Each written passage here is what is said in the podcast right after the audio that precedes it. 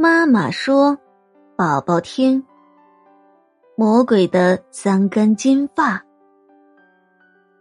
预言家预言，一对夫妻的孩子会娶公主为妻。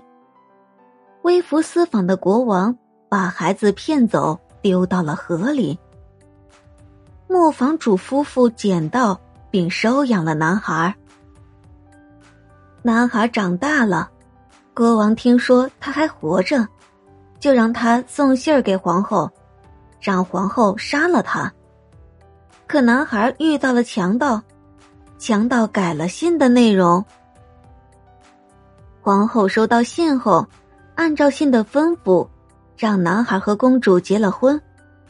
国王气得说：“他只有找到魔鬼的三根金发，才能娶到公主。”男孩遇到了一座井干枯的城市，一座树木枯萎的城市和一个摆渡的人。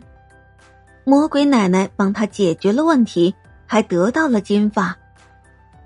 男孩带着金发和财宝回来了。